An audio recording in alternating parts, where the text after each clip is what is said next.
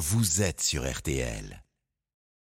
Florian, hier est sorti au cinéma le Oui. film d'animation Spider-Man Across the Spider-Verse. Et ce matin, vous allez nous expliquer pourquoi Spider-Man n'aurait jamais dû exister. Et oui, Jérôme, mais ça aurait été bien dommage car Spider-Man est aujourd'hui le super-héros le plus populaire au monde. hein. Pour preuve, l'an dernier, en 2022, c'est lui qui a été le plus googlisé, notamment en France. Bon, vous allez me dire, hein, c'est normal, la toile, c'est son truc Ah, à l'homme araignée. oui. Oh, oh, oh. Spider-Man, c'est en 1962 qu'il est né par hasard quand son créateur Stanley rêvasse dans son bureau et voit une araignée qui se balade sur le mur. Il dit tiens. Bonne idée ça. Euh, le problème c'est qu'il est le seul à le penser. Comment ça?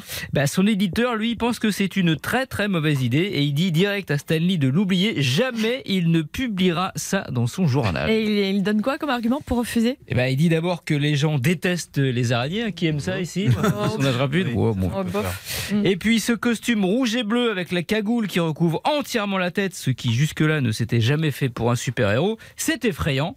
Sans compter que les lecteurs veulent du rêve, alors les aventures de Peter Parker, un étudiant complexé qui galère pour gagner sa vie même en étant Spider-Man, c'est le bide assuré. C'est vrai que Donc- dit comme ça, ça fait pas rêver.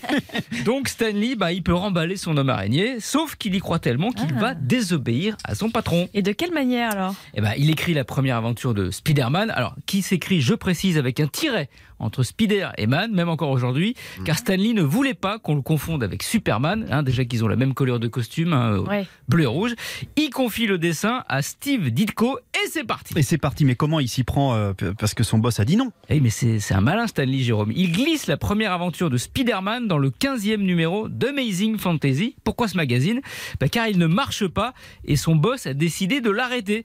Comme ce numéro est le dernier, bah, il n'ira pas vérifier ce qu'il y a dedans. C'est ainsi que Spider-Man voit le jour en cachette. Pas vraiment d'ailleurs puisque c'est un succès immédiat et qui ne s'est jamais euh, depuis euh, démenti. La preuve, en 2015, un collectionneur a dépensé 1 million 100 000 dollars pour un exemplaire de la toute première aventure de l'homme araignée vendu à l'époque 12 cents. Et oui, Spider-Man a aussi le super pouvoir d'avoir rendu quelqu'un super riche. Et voilà comment, ce- voilà comment euh, Stanley a régné. Ah, de Monaco. Mais- Maintenant, on peut se faire une toile au cinéma. Merci à tous les trois. Merci Alba. Dans 20 minutes, votre édito? Oui, je vais revenir sur le mauvais théâtre de...